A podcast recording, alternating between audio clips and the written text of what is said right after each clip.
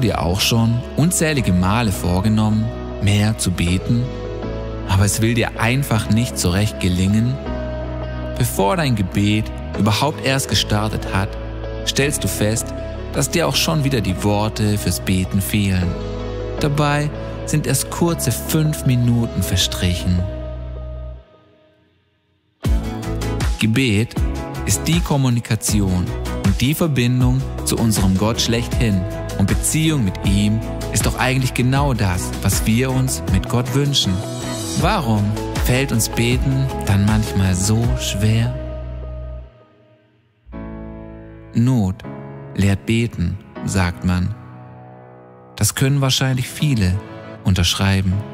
Wer hat sich noch nie in einer schwierigen Situation, vielleicht sogar auf den Knien, wiedergefunden und ein mehr oder weniger inniges Gebet gen Himmel geschickt? Doch Gebet ist viel mehr als bloß ein SOS-Notrufsystem. Gebet ist doch keine Münze für einen himmlischen Wunschautomaten. Gebet rein, Wunsch raus. Gebet ist anders. Gebet ist so viel mehr und Gebet wird da interessant und intensiv, wenn wir die vielen Formen des Betens für uns entdecken. Kling dich ein in das Abenteuer des Gebets mit einem unendlich großen Gott, der mit uns Menschen kommunizieren möchte und bete wie niemals zuvor.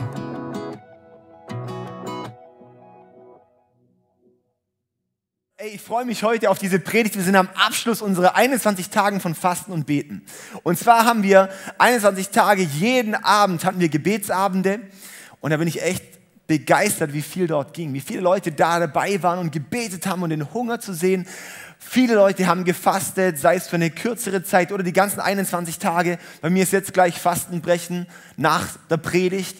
Ja, das heißt, nach 21 Tagen Fasten, schaut mal, man lebt noch ich lebe noch. Ja.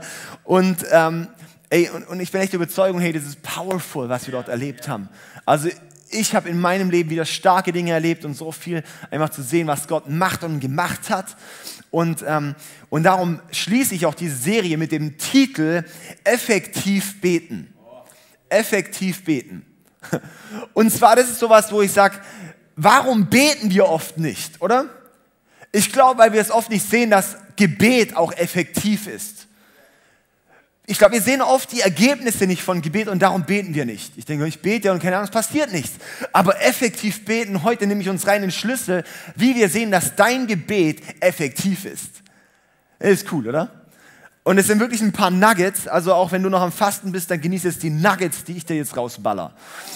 Ähm, dazu möchte ich noch hinweisen, unser äh, geliebter Lukas Knies, der hat einen richtig starken Podcast gestartet, Freude am Beten, wo jeden Monat ein neuer Podcast und zehn Minuten Podcast rauskommt, wo er einfach dich mit reinnimmt in ganz viele verschiedene Arten vom Beten. Ähm, Lukas ist eh eine Maschine. Ähm, das, den Link zu seinem YouTube-Kanal, den haben wir jetzt auch äh, in der Predigt, wird der im Podcast unten drin äh, eingeblendet. Das heißt, es lohnt sich wirklich, da jeden Monat das einfach zu abonnieren, dann das Video anzugucken, das zu praktizieren und da einfach neue Formen zu lernen. Ja, so dass man sieht, Gebet ist nicht monoton. Auch die letzten Wochen hatten wir verschiedene Gebetsformen. Heute ist vielleicht noch mal ein bisschen mehr so, ey, und, und wie, wie ballern wir jetzt mal durch? Ja, und ich bin echt ein bisschen im Ballermodus heute. Okay, also ich starte direkt rein und zwar mein erster Punkt ist Lizenz zum Herrschen. Die Lizenz zum Herrschen. Und zwar, wenn du mit Jesus lebst und wenn du vom Heiligen Geist gefüllt bist, dann hast du eine Lizenz zum Herrschen. Das ist die Grundlage vom Gebet, dass Beten Herrschen ist.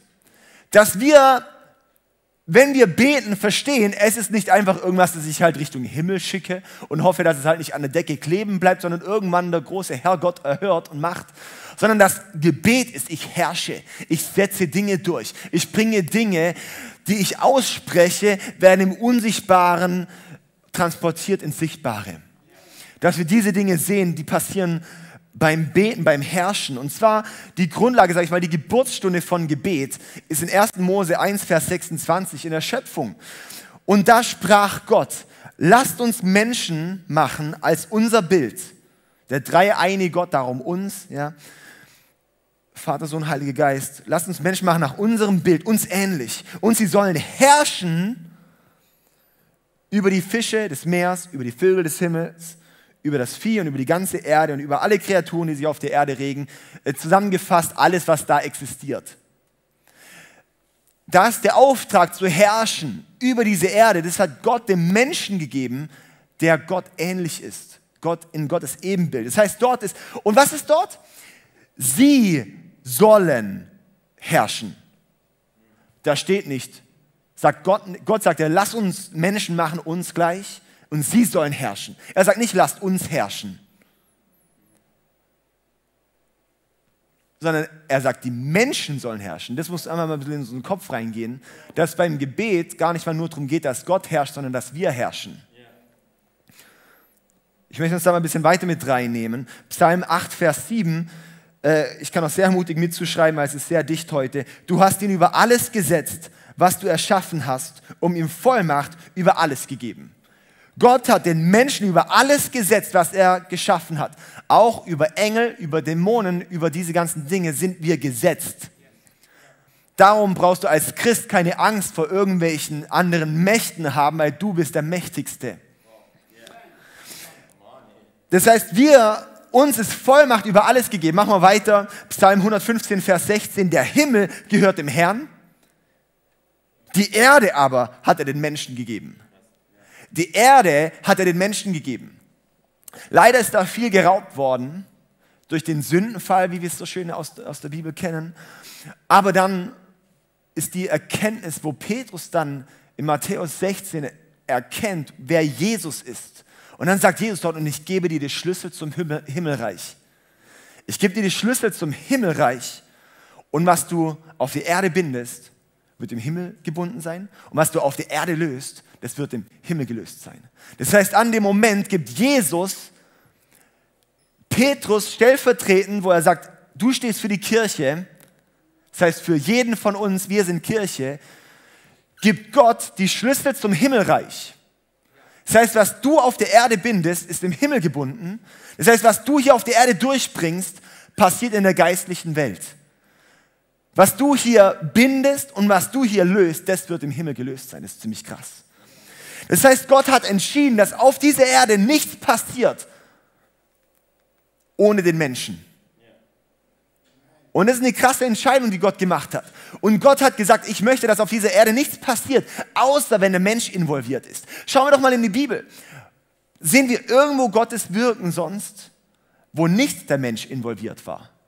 Gott hat immer durch Menschen sein Wirken transportiert. Auch wenn er Gericht gebracht hat, hat er immer gesagt, hey, aber ich brauche einen, wie einen Dealpartner. Oder hey, ich möchte Sodom und Gomorra vernichten. Dann sagt aber Abraham, halt, halt, halt, Gott. Äh, lass, uns, lass uns mal anschauen. Hey, wenn wir so und so viele Gerechte finden und Gott geht darauf ein, weil er dem Menschen Autorität gegeben hat, dann heißt auch in Hesekiel, Gott fand keinen, der in den Riss gesprungen ist und darum musste diese Stadt vernichtet werden. Gott ist darauf angewiesen, dass wir beten. Gott ist angewiesen darauf, dass wir beten, weil wir in unserem Gebet herrschen. Ich bin gerade die Bibel in einem Jahr wieder durchlesen, oder? Wer ist auch dabei? Super Sache. Und ähm, da diese Woche war Mose dran, oder? Okay, Mose ist dann lang dran, aber es hat mit Mose angefangen. Und ähm, da ist so das Coole, oder? Gott sagt, boah, hey, ich hab's weinen von meinem Volk gehört. Ich möchte mein Volk befreien, sagt er zu Mose. Und ich stelle mir so diese Szene vor und Mose sagt so, okay Gott, mach. Äh, und warum sagst du das jetzt mir? Gott, du bist doch Gott, mach du doch. Und Gott sagt damit, nein, ich möchte es durch dich tun. Ziemlich krass, oder? Gott bewegt immer die Dinge durch die Menschen. Darum gibt Gott uns den Heiligen Geist, weil Gott die Dinge durch uns tun möchte. Das ist ziemlich krass. Das bewegt mich so. Was ist das Krasse vom, vom, vom Menschen, was macht den Menschen so aus? Wir hatten letzte Woche auch schon eine Predigt dazu, Gottes Stimme hören, Körper, Seele, Geist und so weiter und so fort. Wir schauen in die Schöpfung, der Schöpfungsbericht ist im 1. Mose 1 und 1. Mose Kapitel 2. Im 1. Mose Kapitel 1 macht Gott den Menschen auf eine Art, wo sozusagen aus der Erde heraus, aus der Erde, darum ist auch ja so human, oder? Ist, die, ist Humus drin, sozusagen die Erde. Der Mensch, der aus der Erde kommt. Und dann ist aber auch im 1. Mose Kapitel 2, wo es dann mehr um, den, um, um das Geistliche vom Menschen geht. Und es heißt, das ist so powerful, weil der Mensch wird ausgemacht am Ende und das ist der Unterschied zu allen anderen Wesen auf der Erde, ist, dass wir Körper und Geist haben. Ja, Seele auch, aber das ist da jetzt gerade irrelevant beim Beten weil dass wir Körper und Geist sind.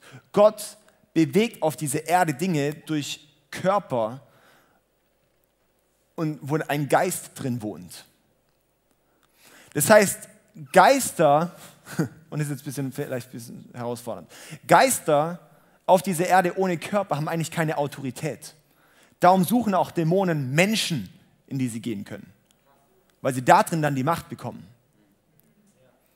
Und darum will der Heilige Geist in uns Menschen, dass Gott dadurch Macht bekommt. Das heißt, Gott hat das entschieden, durch den Menschen zu herrschen, weil Gott ist seinem Wort treuer als dem, was er manchmal vielleicht sogar möchte.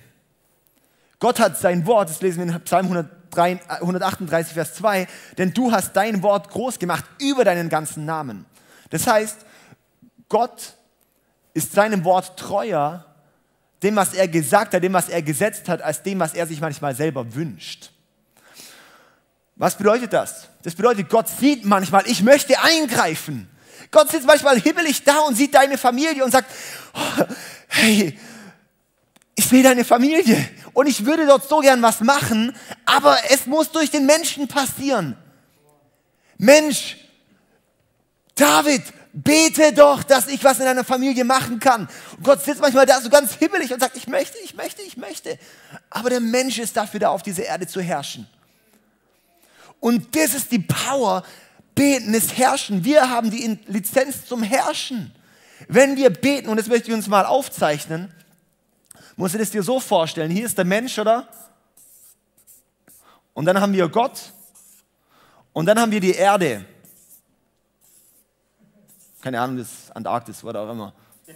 Okay, also, ähm, wir haben den Menschen, Gott und die Erde. Und wir denken manchmal so, okay, ähm, wir beten halt ein bisschen hilflos hier auf dieser Erde und hoffen halt, dass der Herr doch irgendwie mal was tut. Gebet bedeutet aber, ich gebe den Auftrag an Gott, weil wir sind dafür da, auf der Erde zu herrschen. Wir geben beim Gebet den Auftrag an Gott, ja, die Legitimation, wir machen es legal, dass Gott eingreifen kann. Und sagt damit, ey Gott, folgendes soll passieren, folgendes soll durchgehen. Und dann sagt Gott, come on, da habe ich die ganze Zeit drauf gewartet. Und dann wirkt Gott hier rein. So kannst du dir Gebet vorstellen. Und es ist ein bisschen eine andere Herangehensweise. So verstehen wir mal, dass Gebet wichtig ist, oder? Also das ist für mich so, hey, wenn wir das verstehen, was beim Gebet passiert, dass es Herrschen ist im Gebet, das ist ziemlich kraftvoll. Das ist so krass.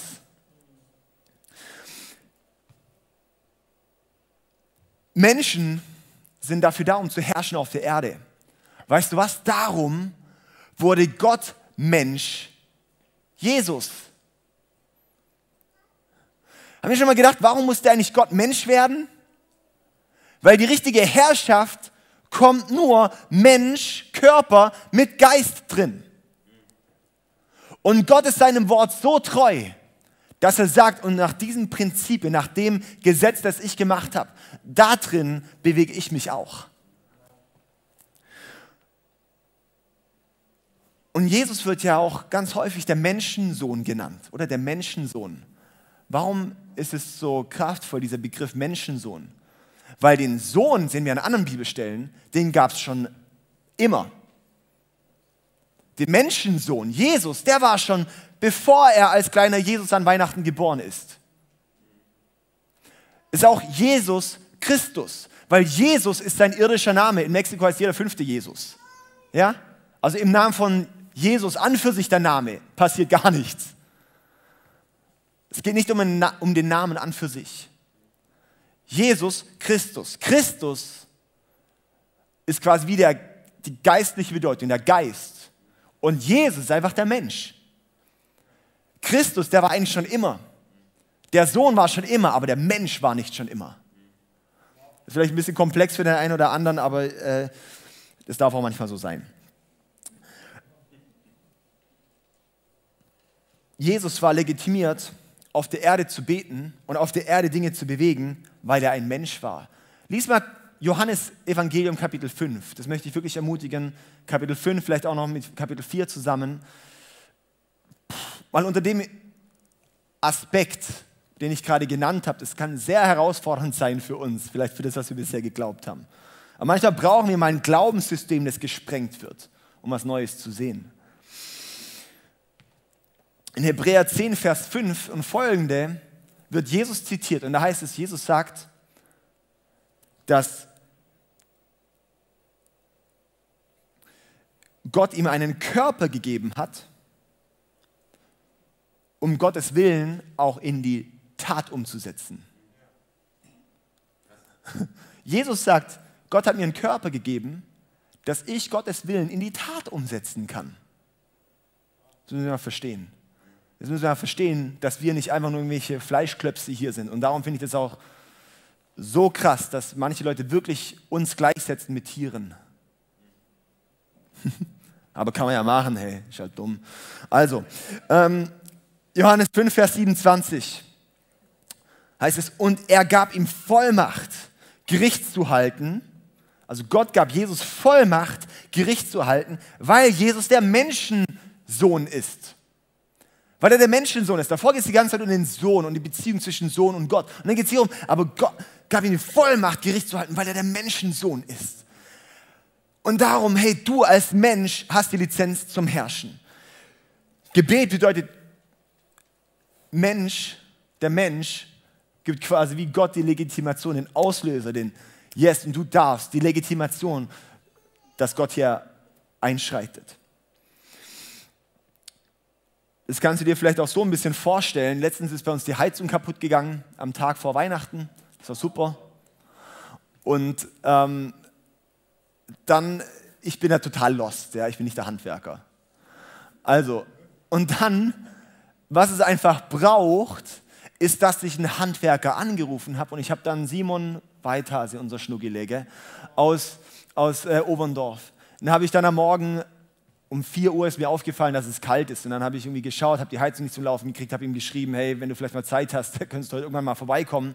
Und ich glaube, um, keine Ahnung, irgendwann um 6 Uhr oder sowas stand er bei uns vor der Tür. Ja, hat geklingelt, so, Alter, was ist jetzt los? Dann war er da. Habe ihn angerufen, er hat dann geschaut und hat mir gesagt, was machen. Und er kommt dann später nochmal und repariert es und so weiter und so fort. Und die Sache ist die, meine Aufgabe, wenn was kaputt ist, ist den Handwerker zu rufen, dass es repariert, weil er weiß es besser. Er wüsste auch schon besser, wie man mit dem ganzen Ding umgeht, wie man es pflegt und so weiter und so fort. Und genauso ist es bei uns. Hey, wir müssen einfach manchmal, wir müssen Gott rufen, dass er etwas macht. Aber der Simon stand nicht am Morgen vor der Tür und hat gesagt, hey David, äh, ich wollte jetzt mal schauen, ich habe zwar nichts von dir gehört seit Monaten, aber ich habe gedacht, ich gucke mal nach deiner Heizung. Und so gehen wir oft mit Gott um, oder? So gehen wir oft mit Gott um und denken so, oh ja, Gott, vielleicht stehst du ja irgendwann plötzlich vor der Haustür und schreitest vielleicht ein. Aber reinlassen, nee, irgendwie stinkt ein bisschen, ich lasse dich auch gar nicht rein. So gehen wir doch häufig mit Gott um. Wir müssen verstehen, nee, Gebet bedeutet, ich aktiviere. Ich rufe an, rufe mich an in eure Not und ich werde tun. Da gibt es ja all mass Bibelstellen. Das ist Gebet, Leute. Huh. Okay, das ist mal ganz gut, oder? Also was ist jetzt, gehen wir noch weiter, das ist jetzt nur die Einleitung gewesen. Gehen wir weiter, jetzt wird es nämlich richtig. Äh, was ist jetzt Gebet? Gebet ist keine religiöse Tätigkeit, es ist eine rechtliche Tätigkeit.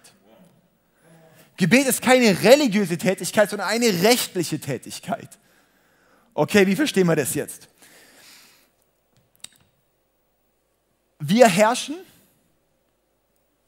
aber Gott ist der, der Richter ist. Also wichtig ist es nicht, dass wir denken, okay, jetzt bin ich der Richter. Also Herrscher bedeutet nicht Richter zu sein, okay? Gott ist der Richter.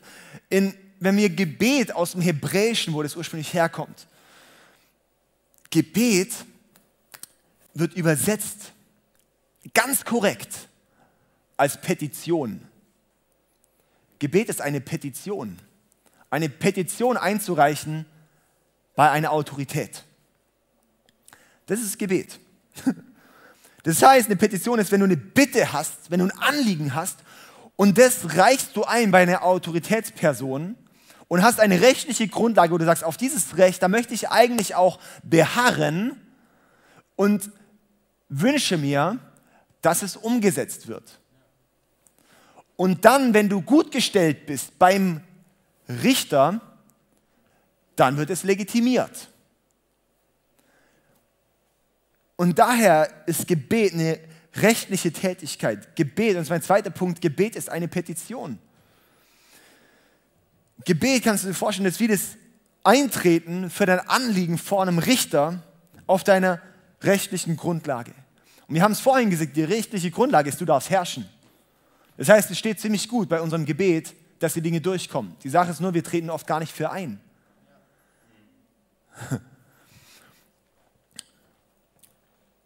Also, es braucht erstmal die rechtliche Grundlage. Und das ist die Bibel. Die Bibel ist unsere rechtliche Grundlage. Die Bibel ist quasi wie die Verfassung. Das ist wie das Gesetz. oh, jetzt ist es schon gesetzlich. Nee, jetzt sind wir mal ganz entspannt bei dem Thema Gesetz. Okay, das was. Jesus kam nicht, um das Gesetz auszulöschen, sondern es zu bekräftigen, heißt es. Okay? Dass wir da mal ein bisschen entspannt sind. Ähm, das ist das Gesetz Gottes. Da drin die Verfassung Gottes. Darin stehen die Standards und das, was geht und was nicht geht. Darin steht, was dir zusteht und was dir nicht zusteht. Darin weißt du zum Beispiel, Gebet um Essen brauchst du nicht, weil du solltest eh Gott vertrauen, dass er dich versorgt. Das heißt, in der Bibel sehen wir, was wir überhaupt beten sollen oder nicht. Dann haben wir den Vater, Gott Vater im Himmel, der ist der Richter. Oder finden wir auch an verschiedenen Stellen und so weiter. Dann Jesus ist der Anwalt, der für dich eintritt. Der Anwalt ist wie der, der, der vertritt dich dann auch. Der, der steht, der kommt dann zum Richter und sagt, hey, das, was der David gesagt hat, das, was er gebeten hat, hey, das, das passt, das, das kannst du durchgehen lassen, das, das ist gut so, weil, hey, ich, ich habe es geprüft, das passt, also das ist richtig, der ist durch mich, der hat denselben Stand wie ich. Und dann gehen die Dinge durch. Jesus ist sozusagen der Anwalt. Und dann haben wir noch den Heiligen Geist und der ist der Berater. Das heißt, beim Gebet ist es so, ich, ich trete vor den Richter und zeige ihm auf, was mein Recht eigentlich in der Verfassung ist. Und ich sage, und Jesus, du hast gesagt, das. Und dann, darum ist es wichtig, das Problem ist nur, dass wir meistens unsere Verfassung nicht kennen, darum wissen wir nicht, was beten. Ja? Und ich komme mit dem vor Gott mit der Beratung vom Heiligen Geist und durch den Anwalt wird es angefordert. Darum heißt es auch, dass Jesus, darum sollen wir im Namen von Jesus beten, weil in seinem Namen sozusagen kann es angefordert werden. Okay? Also er fordert es dann an. Kleines Klammer auf für alle mit katholischem Hintergrund, nicht Maria. Das ist, glaube ich, die krasseste Irrlehre, die wir überhaupt in der Kirche haben, dass wir durch Maria beten sollen. Das findest du einfach nicht in der Bibel, tut mir leid. Und dann fragst du dich, warum deine Gebete nichts bewegen. Ja, wenn du zu Maria betest, natürlich. Also, du kannst auch gleich zu mir beten, ja. Ja, ist echt so, ja. Boah, das kann ich nicht machen, ey. Also, ähm, weißt du, was dann der Berater manchmal macht? Manchmal stehst du da beim Beten und denkst, ich weiß gar nicht mehr, was beten. Ich weiß gar nicht, was beten. Und dann kommt der Berater und sagt, ey, komm, lass mich mal, Und dann legt er los, ja, und dann, und dann der Richter sagt, ja, yeah, come on, komm, und das bringen wir durch, und das bringen wir durch, und das bringen wir durch, und das bringen wir durch. Das ist Power vom Sprachengebet, dass nicht ich weiß, was ich bete, sondern dass der Geist dann weiß, was er betet. Ja? Darum merken wir manchmal, dass dann es beim, beim Gebet im Heiligen Geist manchmal viel leichter fällt, länger zu beten, weil es einfach das ist, was eh mit der Verfassung konform ist. Das heißt, das, was dort gebetet wird, das geht eh durch. Okay. Ist ganz gut, oder? Da haben wir das, was so Gebet ist, eine Petition. Dann gehen wir zum dritten Punkt. Beten im Namen von Jesus, das ist auch noch eine gute Sache, oder? Sorry, ich habe heute echt ganz viel zusammengepackt, aber heute ist die letzte Predigt in der Serie, darum muss ich das irgendwie alles in eins machen. Ähm, beten im Namen von Jesus. Ich lese erstmal den Text vor. Johannes 16, Vers 23 bis 24. Wenn es soweit ist, werdet ihr mich um nichts mehr bitten müssen. Ich versichere euch, dann könnt ihr selbst zum Vater gehen und ihn bitten und er wird euch eure Bitte erfüllen, wenn ihr in meinem Namen bittet. Bis jetzt habt ihr das nicht getan. Bittet in meinem Namen und ihr werdet empfangen, dann wird eure Freude vollkommen sein. Also krass ist, das sagt Jesus zu seinen Jüngern. Das heißt, die mussten bisher noch nicht so eigentlich beten, weil Jesus war ja da. Also Gott war da und hat es gemacht, darum konnten sie einfach ihn direkt bitten. Und jetzt heißt, okay, wenn ich aber weg bin, dann könnt ihr zum Vater kommen, dann bittet in meinem Namen. Seid einfach in meinem Namen. Ja, so, seid euch bewusst, dass ihr es in meinem Namen macht. Und dann wird es euch der Vater geben, wenn ihr es in meinem Namen macht. Und dann wird eure Freude vollkommen sein. Und vollkommen sein bedeutet im Endeffekt, die Petition geht durch. Okay, beten im Namen von Jesus. Im Namen von Jesus ist wie so ein Zauberwort geworden beim Gebet, oder? So aus dem englischsprachigen, oh, in the name, in, in Jesus' name we pray, amen.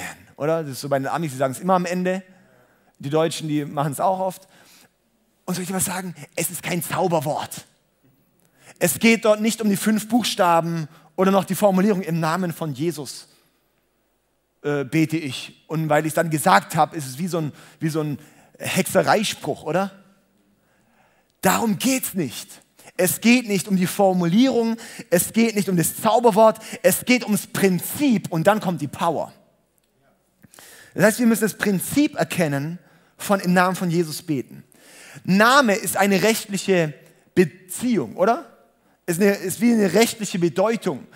Als unsere Kinder geboren sind, war eines der ersten Sachen, die du machen musst, ist einen Namen geben. Eigentlich schon bevor es geboren wird. Gibst du schon den Namen. Weil das, und, und irgendwie, wenn man im Krankenhaus ist, so lange kann man noch warten und sobald man aus dem Krankenhaus raus ist, musst du einen Namen geben. Ein Freund von mir hatte sein Kind, hat, die hatten keinen Namen und haben drei Tage halt einfach, das Kind war unbekannt. Und am dritten Tag haben sie dann einen Namen gegeben. Ja? Aber bevor du das Krankenhaus verlässt, musst du einen Namen geben. Warum? Weil es was Rechtliches.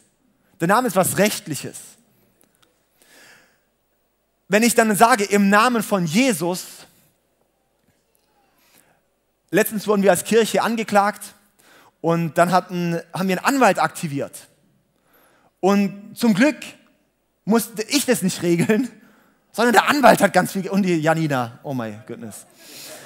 Ja, Janina mit dem Anwalt aber sie konnten im Namen von, Je von Jesus, im Namen von der Kirche, durfte er agieren. Oder? Und das ist ziemlich cool. Und genauso ist es eben auch, dass Jesus sagt, hey, in meinem Namen darfst du agieren. In meinem Namen, weil der Geist, der jetzt, der in mir gelebt hat, der lebt jetzt in dir. Und du bist ein Mensch, mein Geist ist in dir. Das heißt, hey, der Vater verwechselt uns eigentlich eh, weil wir so gleich aussehen vor ihm. Und das ist eben wie Jesus schickt uns als seine Stellvertreter, die dann einstehen dürfen. Und das bedeutet im Namen von Jesus. Im Namen von Jesus zu beten heißt, eigentlich steht Jesus da, aber jetzt bin halt ich gerade da. Ich habe diese Woche, musste ich meine Reifen wechseln und ähm, mein, mein, Vater arbeitet bei Conti, da bin ich da zum, zum Conti-Partner gegangen, habe da halt neue Reifen, weil da kriegst du irgendwie halt 40 Prozent drauf auf die Reifen, ist dann super, gell? Bin ich hingekommen und so, ja, ich bin David Rominger, okay, kennen wir jetzt nicht. Ja, äh, Sohn von Friedrich Rominger. Ah, ja, okay. So, ja, und dann ging alles klar. Und dann, ja, ich handle hier sozusagen im Namen von Friedrich. So, ja, oh, okay. Und dann ging das alles durch, sowas. Ja, dann ist es gar kein Problem. Und genauso ist es auch, wenn wir beten, hey, ich bin hier im Namen von Jesus. Okay, wow, gut. Als das bei mir das erste Mal durchgegangen ist, das war vor ein paar Jahren, habe ich für jemanden gebetet gehabt gerade. Und während dem Gebet, ich habe angefangen zu beten und er hatte einen Bandscheibenvorfall. Und ich hatte irgendwie so währenddessen so, genau, irgendwie ich habe gemerkt, hey, während ich gebetet habe, und dann plötzlich wurde diese Realität mir so klar, dass im Namen von Jesus keine Formulierung ist, sondern ein Zustand. Das heißt, in dem Moment, in diesem Gebet habe ich verstanden, okay, jetzt bin ich gerade, es handle ich gerade im Namen von Jesus. Ich handle gerade im Namen von Jesus. Und habe einfach dann diesen diese Bandscheibenvorfall, äh, der, der, war dann geheilt. Ja, so. Und dann haben wir gesagt, oh, das ist aber echt cool, komm, jetzt gehe ich noch gerade noch weiter, hast noch was anderes. Äh, ja, meine Knie sind noch kaputt, cool, dann beten wir noch für die Knie. Oh, ist ja auch alles wieder gut, ja. Das ist so im Namen von Jesus. Das war, was mir erstmal durchgegangen ist, dieses, dieses Bewusstsein im Gebet. Da steckt die Autorität drin. Diese Realität von im Namen von Jesus handle ich. Das muss man mal verstehen, okay? In Johannes 14, Vers 13 heißt es, ihr dürft in meinem Namen um alles bitten und ich werde eure Bitte erfüllen, weil durch den Sohn der Vater verherrlicht wird. Weil durch den Sohn der Vater verherrlicht wird. Ihr dürft in meinem Namen um alles bitten. Name, also ein Name ist im Hebräischen nicht einfach nur ein Titel, sondern der Name ist Programm. Also Name bedeutet nicht so, äh, okay, ich werde so genannt, sondern es bedeutet, wer du bist. Das ist in der Bibel. Darum sehen wir in der Bibel, dass die Leute Namenänderungen haben. dann wird von Abraham zu Abraham und so weiter und so von, äh, von äh, Jakob oder zu Israel und so weiter. In der Bibel ist, also das heißt, ich bin nicht, ich heiße nicht David, sondern ich bin die Bedeutung von David, Liebling. Ja? Das ist die Bedeutung. Darum haben Namen eine prophetische Bedeutung. Darum ist es mir wichtig, bei meinen Kindern zu überlegen, was für eine Namensbedeutung möchte ich meinen Kindern auch geben. Weil das ist was Prophetisches für das Leben. Das ist das Pro, das der Name ist Programm. Das bedeutet, im Namen von Jesus zu beten, bedeutet nicht, ich bete halt ähm, mit dem Namen, mit dem Titel Jesus irgendwie noch, sondern in seinem Sein. Okay, das ist, ich glaube, das kann nicht so ganz an. Also Name bedeutet vielmehr so sein. Du bist sozusagen so der, der Zustand. Das heißt, im Namen von Jesus zu beten bedeutet im Zustand von Jesus zu beten. Und darum lesen wir auch im Galater, dass wir jetzt, wenn wir mit Jesus leben, wie das Gewand von Jesus anhaben. Dass Gott durch uns, in, an uns, in uns Jesus sieht. Darum ist Jesus ans Kreuz gegangen. Darum hat er für unsere Fehler bezahlt, weil du sahst nicht immer aus wie Jesus. Das hat dich von Gott getrennt, dass du nicht aussiehst wie Gott. Aber Jesus hat dafür bezahlt, ist dafür in den Tod gegangen, hat für deine Fehler bezahlt, dass du in Einheit mit Gott leben kannst, dass du das Gewand von Jesus sozusagen anziehen kannst. Ja? Also im Namen von Jesus. Das liegt nicht an, den, an der Formulierung, an den Buchstaben oder irgendwas, sondern ich befinde mich in Jesus. Ich habe Recht wegen dem, in dessen Auftrag ich hier bin. Okay, dann kommen wir zum vierten Punkt, das ist der letzte. Gebet ist eine Beziehungssache. Und das hängt alles ein bisschen zusammen. Gebet ist eine Beziehungssache. Gott beantwortet Gebet nicht, weil du betest. Kurz nochmal. Gott beantwortet dein Gebet nicht, weil du betest.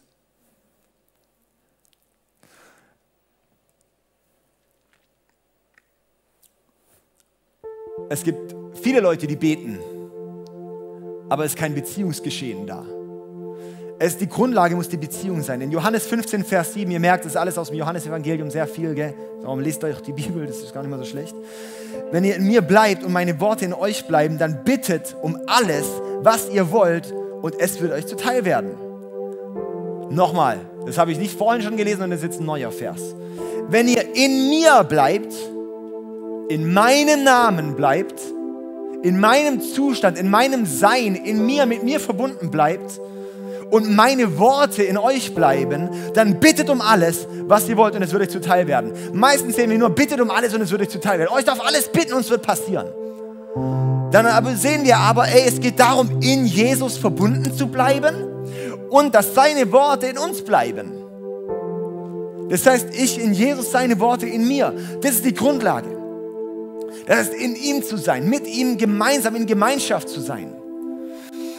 Das Wort Vater, Gott Vater, auch mit Gott verbunden zu sein.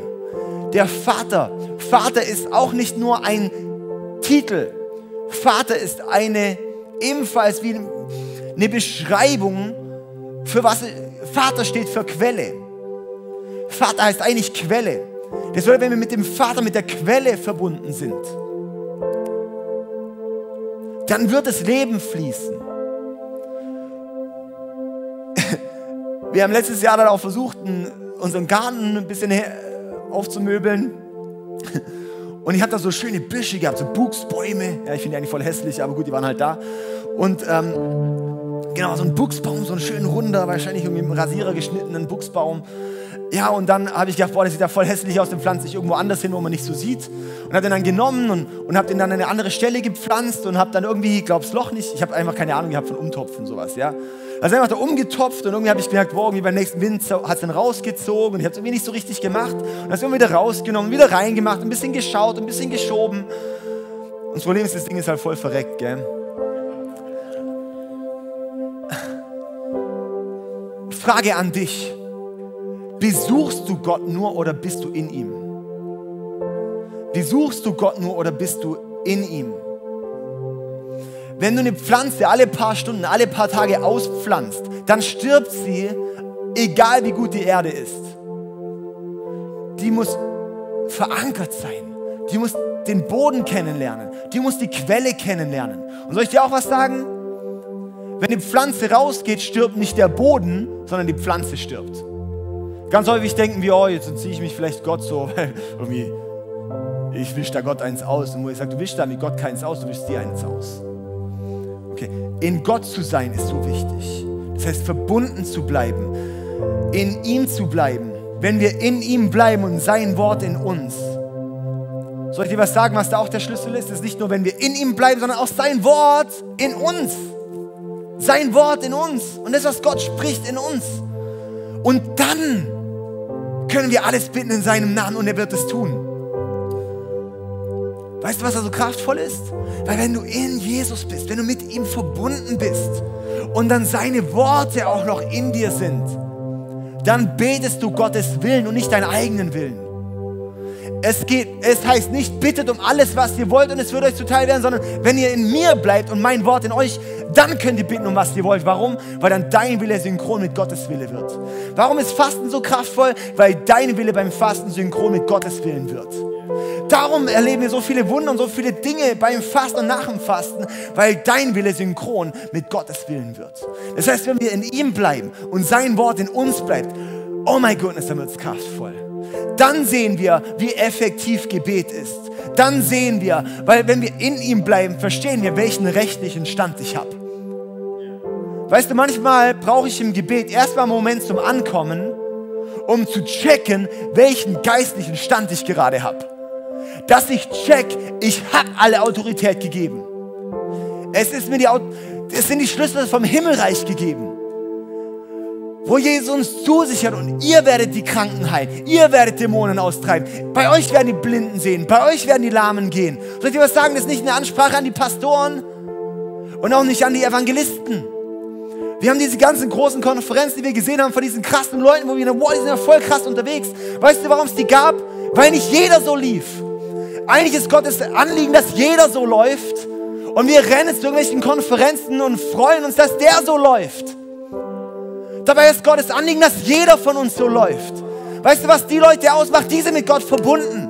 Und wir sollen auch mit Gott so verbunden sein und dann sehen wir den Output. Wisst ihr was? Ich, ich bin der Überzeugung, Gott bringt Erweckung. Aber weißt du, was Erweckung ist? Wenn du morgens aufwachst und keinen Bock hast, aufzustehen.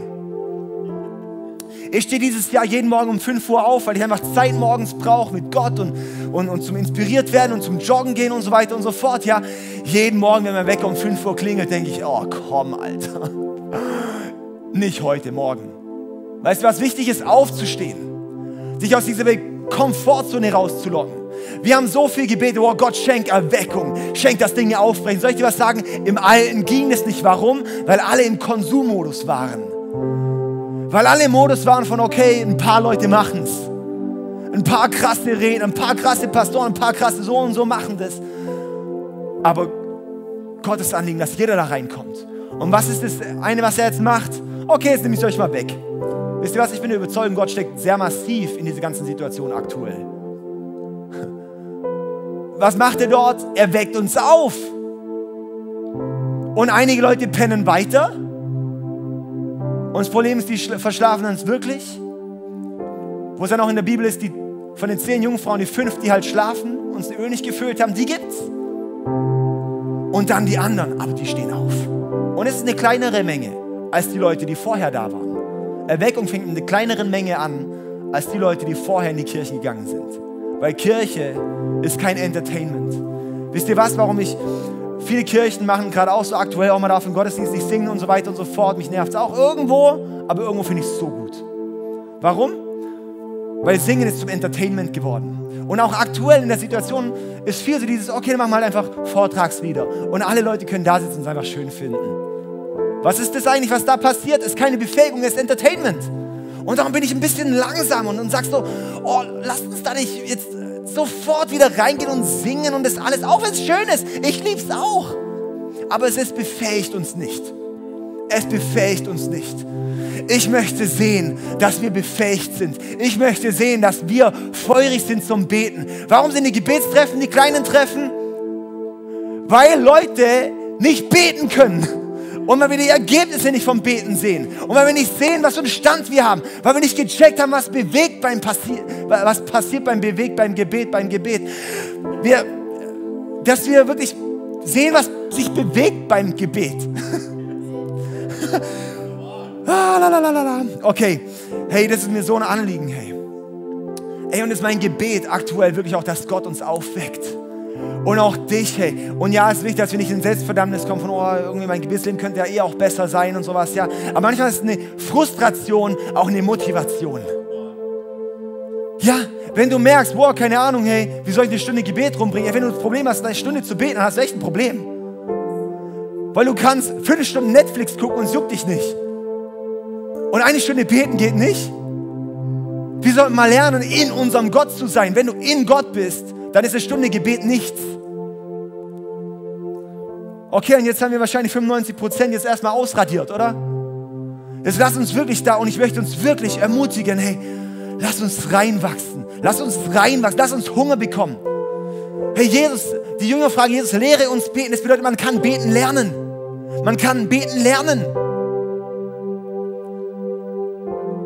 Es ist kein großer Beter geboren. Sie haben sich entwickelt. Sie wurden gebaut.